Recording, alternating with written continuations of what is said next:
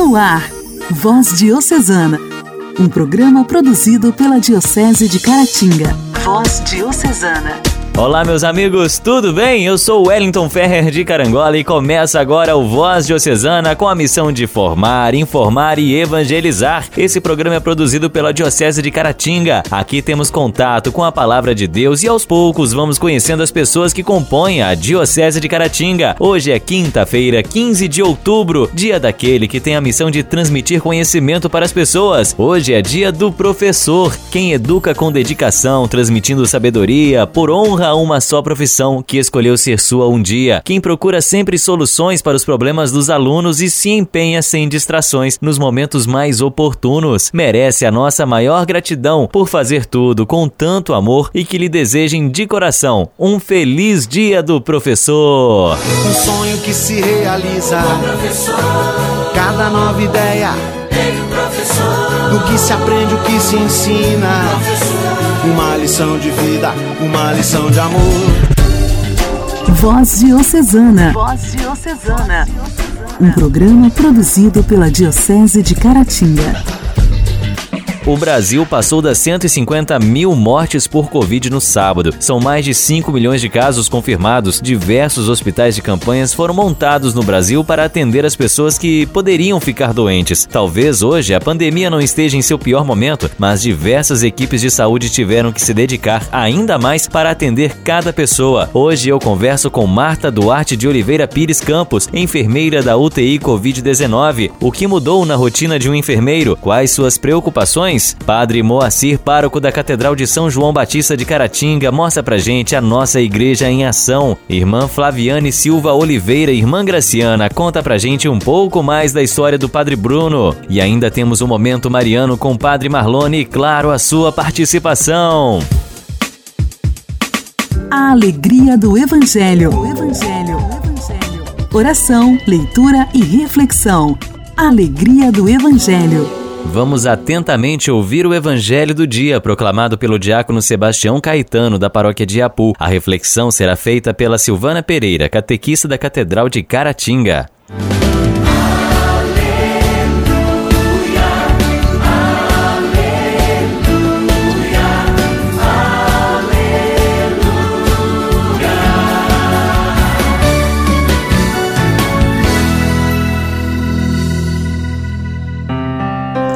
Proclamação do Evangelho de Jesus Cristo segundo Lucas. Glória a vós, Senhor.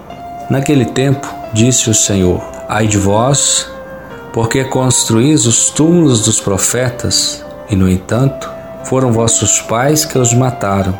Com isso, vós sois testemunhas e aprovais as obras de vossos pais, pois eles mataram os profetas e vós construís os túmulos. É por isso que a sabedoria de Deus afirmou: Eu lhes enviarei profetas e apóstolos, e eles matarão e perseguirão alguns deles, a fim de que se peçam contas a esta geração do sangue de todos os profetas, derramado desde a criação do mundo, desde o sangue de Abel até o sangue de Zacarias, que foi morto entre o altar e o santuário. Sim, eu vos digo, serão pedidas contas disso a esta geração. Ai de vós, mestres da lei, porque tomastes a chave da ciência.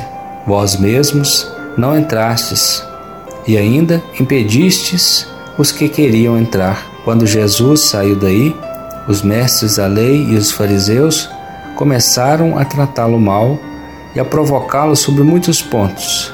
Armavam ciladas para pegá-lo de surpresa por qualquer palavra que saísse de sua boca. Palavra da salvação.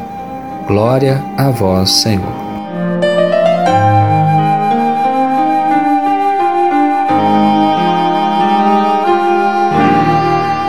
Amados de Deus, ao ler o Evangelho de São Lucas, percebemos uma grande virtude deste evangelista, a sensibilidade.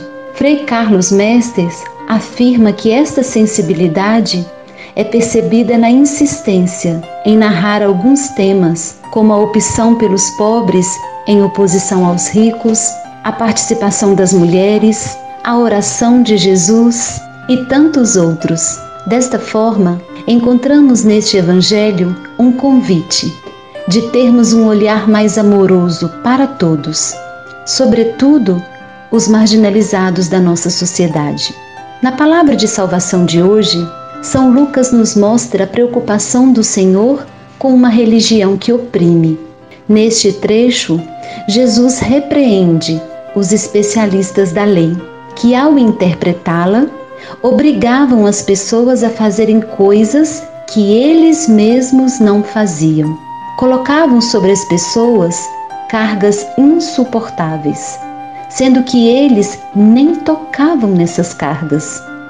Faz uma crítica por deterem a chave da ciência, que além de não entrarem, de não fazerem uma experiência de Deus, impediam aos outros de entrar. Com esse gesto destemido de denunciar, nosso Senhor Jesus incomoda a panelinha de sábios e influentes da época. E assim nos ensina que também nós devemos viver uma igreja pautada no amor aos irmãos e em defesa dos pequenos e sofredores. Hoje também celebramos Santa Teresa de Jesus, doutora da igreja, padroeira dos professores, mestra da vida de oração. Esta mulher inquieta, também conhecida como andarilha de Deus, que tinha sede e fome da palavra, muito nos inspira a termos uma vida coerente aos ensinamentos de Jesus. Diante de todos os desafios que vivemos em tempos tão difíceis, precisamos lembrar que não estamos sozinhos. Ele, o capitão do navio, como dizia Teresa, está no meio de nós. E sua presença nos encoraja a fazer a diferença por uma igreja que semeie o amor e esteja sempre, sempre em favor da vida. Rezemos como Santa Teresa. Nada te perturbe, nada te espante, tudo passa. Deus não muda, a paciência tudo alcança. Quem a Deus tem, nada lhe falta. Só Deus basta. Diálogo Cristão.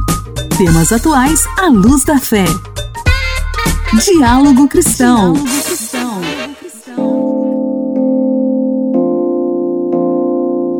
Foram sete meses de pandemia até que o Brasil atingisse a marca de 150 mil mortes causadas pela Covid-19. Somos o segundo país a alcançar o número, atrás apenas dos Estados Unidos. O Brasil registrou 354 mortes pela Covid-19 nas últimas 24 horas, chegando ao total de 151.063 óbitos desde o começo da pandemia. Com isso, a média móvel de mortes no Brasil dos últimos sete anos foi de 499, uma variação de menos 28% em relação relação aos dados registrados em 14 dias. Essa é a média mais baixa registrada desde o dia 7 de maio. É o segundo dia seguido com a curva de mortes apontando queda após 28 dias de estabilidade. Para falar do importante trabalho dos enfermeiros no enfrentamento ao Covid-19, converso com Marta Duarte de Oliveira Pires Campos, pós-graduada em Saúde Pública e Meio Ambiente, Saúde da Família, Psicanálise e enfermeira da UTI Covid-19. Seja bem-vinda, Marta! Já começa começo te perguntando: o que mudou na sua rotina de enfermeira nesse período da pandemia? A primeira coisa que mudou na minha vida foi a questão da mudança brusca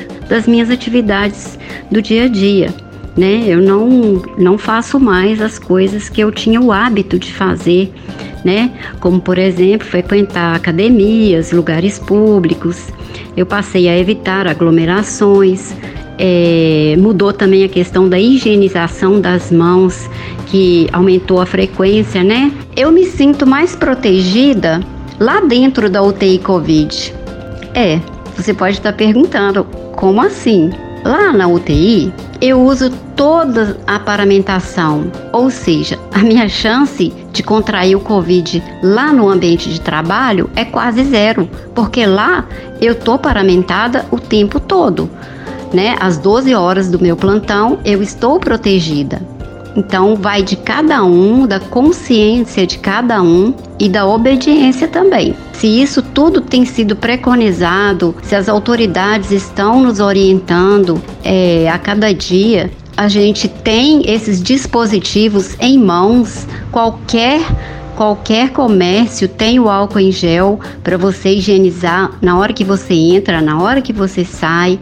As pessoas mais precavidas andam sempre com álcool gel na bolsa. Eu tenho um vidro de álcool gel em cada bolsa. A bolsa de eu ir trabalhar, a bolsa de eu ir passear, a bolsa de eu ir para a igreja. E eu estou sempre usando o álcool gel. Nesse período de enfrentamento à doença, qual a sua maior preocupação ao sair de casa para o trabalho no hospital? Eu vou ser bastante sincera com você. Eu me preocupo muito em encontrar o paciente que eu deixei no dia anterior, encontrar ele melhor, é, com uma evolução boa, com uma possibilidade de alta. E outra preocupação é a questão de que às vezes eu chego lá e a realidade é outra. É, eu encontro o leito vazio. Essa parte é a que mais é, tem me preocupado. É, é essa ansiedade, angústia de, de não saber quem que evoluiu para melhora e recebeu alta e quem evoluiu para óbito. Eu quero mais uma vez é, fazer um apelo para todos os jovens, todos os adultos que tenham mais amor aos nossos idosos. Eles quase nunca sobrevivem. Eu tenho visto pessoas e mais pessoas serem ceifadas. E quero aqui também deixar o meu exemplo. A minha mãe, ela tem 90 anos, é portadora de um efizema pulmonar e ela não contraiu o Covid-19. Eu, eu a visito, é, nós temos contato, às vezes eu faço videochamada. O dia que eu acho que eu não devo me aproximar dela, eu mantenho a distância de um metro e meio e explico para ela: não, mamãe, hoje eu não posso chegar muito perto, né? Então a gente tem que ter essa visão, tem que preocupar com os nossos idosos. Então fica aqui o meu apelo e a resposta, Wellington. Qual que é a minha maior preocupação? São os nossos idosos e aquelas pessoas que têm comorbidades, que é pressão alta e o diabetes. Depois de sete meses de pandemia, parece que a população se cansou do isolamento, né? Uso de máscaras e outras proteções necessárias. O que você diria para essa parcela da sociedade? Bem, Wellington, para todos aqueles que estão relaxando achando que a pandemia passou, a pandemia não passou e não vai passar. Por quê? Nós não temos a vacina contra o Covid e mesmo que essa vacina chegue até nós, é, não vamos confiar na vacina e deixar de fazer a nossa parte. É, fica esse alerta mesmo é, para a população. É uma situação nova, né, que a gente viveu há quase 100 anos atrás então a nossa geração, ela não tem noção do que está acontecendo na realidade.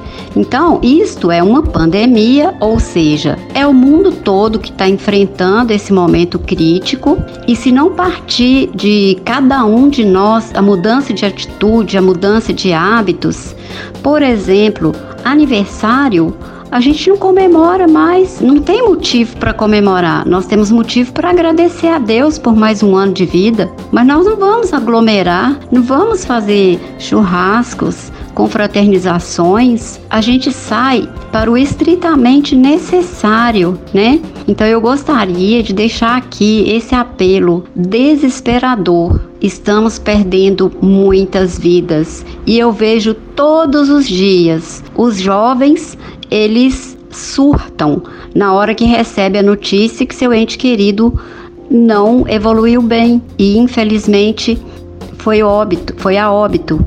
E essas pessoas elas ficam é, com remorso porque elas no fundo sabem que não fizeram a parte delas, porque se tivesse feito não, a doença não teria adentrado é, até essa família. Então, eu tenho visto jovens, adultos, é, dando gritos desesperadores na hora que recebem a notícia do óbito, porque nem velar o corpo eles não podem, estão privados de fazer uma despedida digna, né? Isso dói muito. Essa dor, ela vai ficar para sempre e é uma coisa que pode ser evitada. Hoje, no Diálogo Cristão, conversei com Marta Duarte de Oliveira Pires Campos, pós-graduada em Saúde Pública e Meio Ambiente, Saúde da Família, Psicanálise e enfermeira da UTI Covid-19. Obrigado pela sua participação, Marta. Então, eu encerro aqui a minha participação com este apelo. Vamos nos proteger e proteger os nossos entes queridos. Um abraço a todos, fiquem todos na paz do nosso Senhor Jesus Cristo. Até a próxima, Wellington. As estatísticas apontam que o número de casos e mortes vem caindo ao longo das últimas semanas. Porém, em meio a tantas dúvidas, uma certeza: a pandemia teve um freio, mas não acabou. Devemos continuar tomando cuidados básicos, como usar máscara, evitar aglomeração e seguir buscando compreender melhor o comportamento da doença para evitar que o número de óbitos volte a acelerar. A coisa tá séria, a parada tá louca. Vamos evitar o fluxo de pessoa. Cuidado com a tosse, cuidado com os espirros. Vamos se prevenir do, do, do coronavírus. Igreja, Igreja em Ação. Formação, CNBB, notícias, Vaticano, diocese, não paróquia, troco a minha Igreja fé. em Ação. Igreja em Ação. Caríssimo amigo Rádio 20 do programa A Voz Diocesana. Padre Moacir partilhando com você ao longo desta semana a presença da Igreja no cuidado dos hospitais. De modo especial, a presença da Diocese de Caratinga no Hospital Nossa Senhora Auxiliadora. Sabemos que os hospitais filantrópicos são grandes parceiros no atendimento à saúde, acolhimento, orientação, cuidado e atendimento à sociedade são algumas das missões desenvolvidas pelas Santas Casas e hospitais filantrópicos ligados à Igreja Católica. No Brasil, as primeiras Santas Casas surgiram logo após o seu descobrimento, antes mesmo da própria organização jurídica do Estado brasileiro, criado pela Constituição Imperial de março de 1824. Hoje, os hospitais filantrópicos e santas casas atendem gratuitamente a população, contando com a parceria dos governos federal, estaduais e municipais para auxiliar no atendimento das pessoas que mais precisam. O maior parceiro do SUS são os hospitais filantrópicos e santas casas de misericórdia. Hoje no Brasil são 2.100 hospitais filantrópicos santas casas e elas atendem mais de 54% da demanda do Sistema Único de Saúde e alta complexidade, que é cardiologia, neurologia, ortopedia de alta complexidade, transplantes. Portanto, a esse serviço, os hospitais filantrópicos chegam a atender 70%.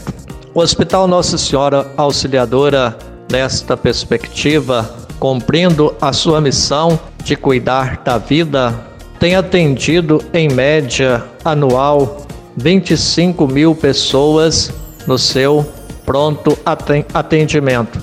Tem realizado mais de 2 mil cirurgias, aproximadamente 6 mil internações, tem realizado em média 1.500 partos.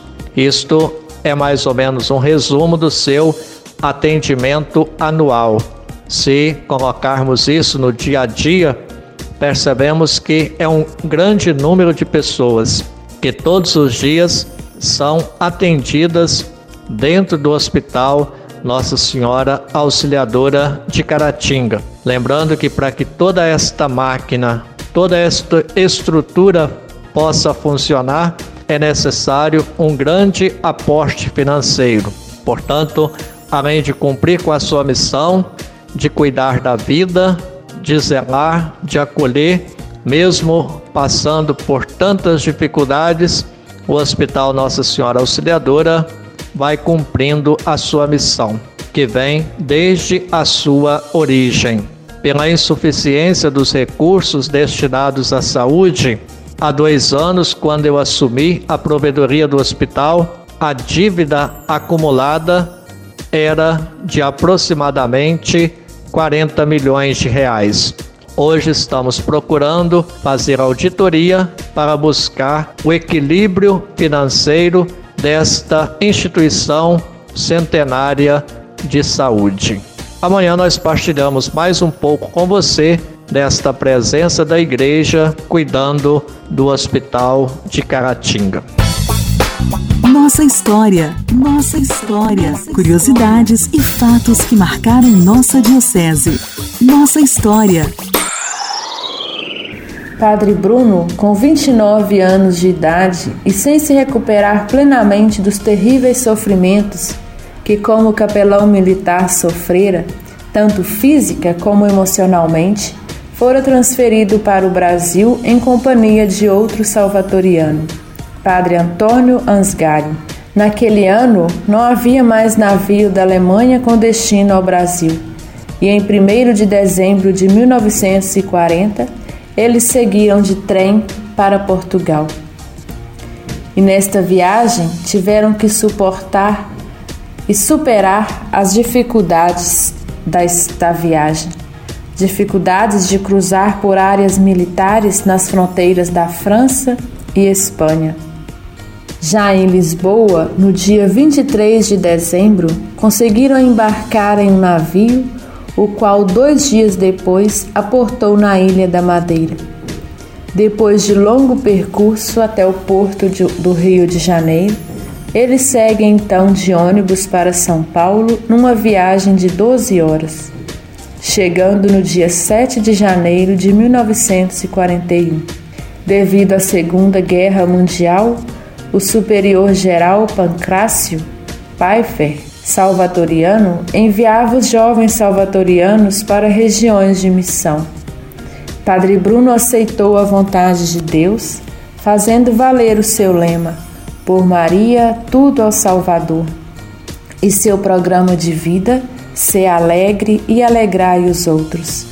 Com zelo eucarístico mariano de um apóstolo, quero sacrificar-me em favor dos irmãos. Voz Diocesana. Voz Diocesana.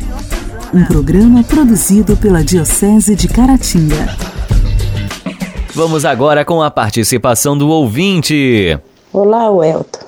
Meu nome é Maria Aparecida Moraes de Souza moradora em São Sebastião do Anta, em paróquia São, São Sebastião. Eu gostaria de ouvir e oferecer uma música com o Padre Cezinho, a decisão é sua. E oferecer toda a minha família e principalmente o padre né, da nossa paróquia, que é o Padre Ronaldo, e a todos aqueles que gostaram da música, tá bom? Um abraço. Se ouvires a voz do vento chamando sem cessar. Se ouvires a voz do tempo mandando esperar, a decisão é tua, a decisão é tua.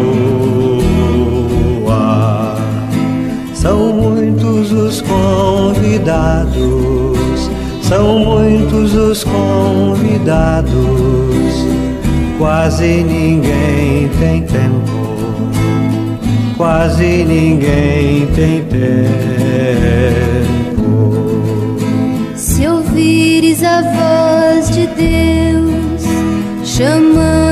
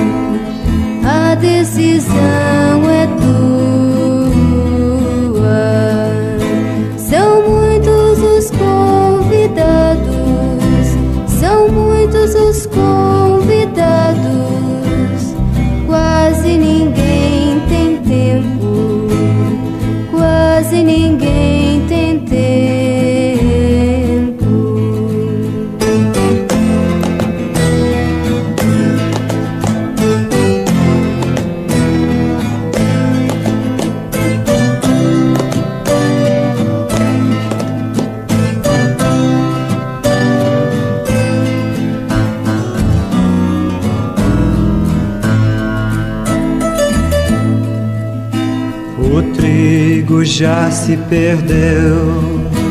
Cresceu, ninguém colheu. E o mundo passando fome. Passando fome de Deus. A decisão é tua. A decisão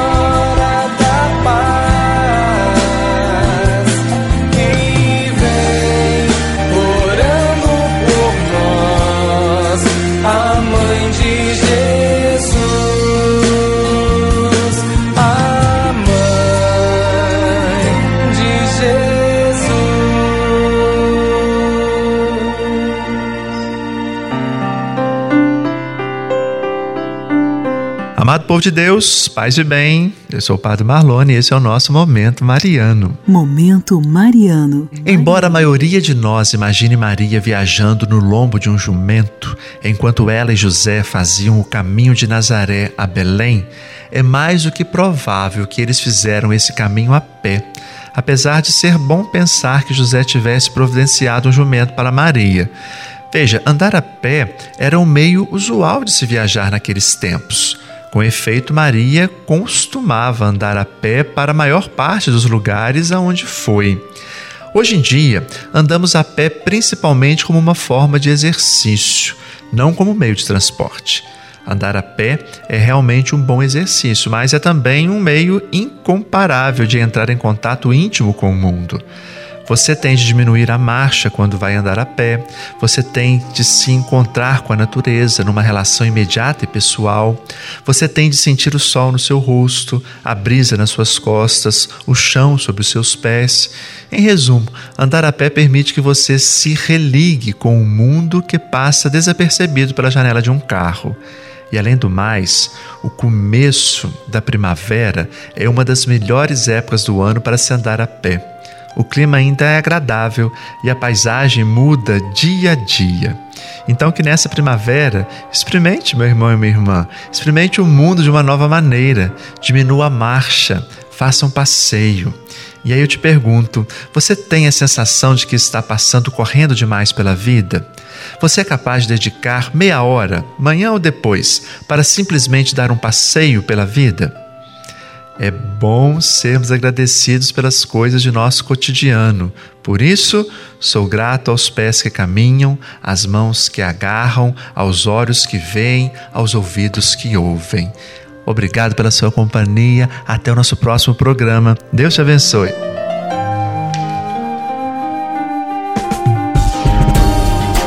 Voz Diocesana. Voz Diocesana. Um programa produzido pela Diocese de Caratinga. A primeira fase do saber é amar os nossos professores. Graças aos professores sabemos ler e escrever. Parabéns, professores, por esse dia. Que Deus os abençoe sempre e que o valor de vocês seja reconhecido. Chegamos ao fim do Voz Diocesana desta quinta-feira. Amanhã eu volto neste mesmo horário, se Deus permitir. Paz e bem.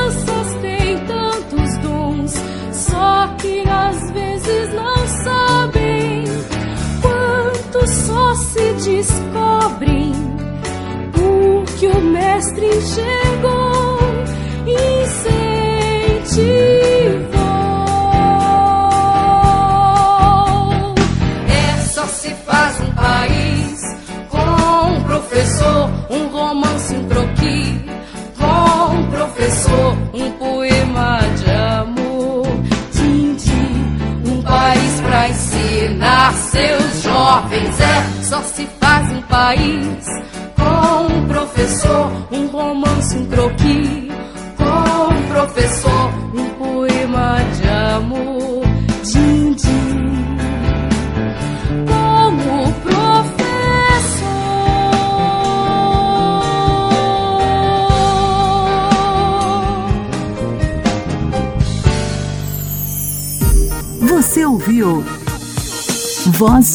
Diocesana, um programa da Diocese de Caratinga.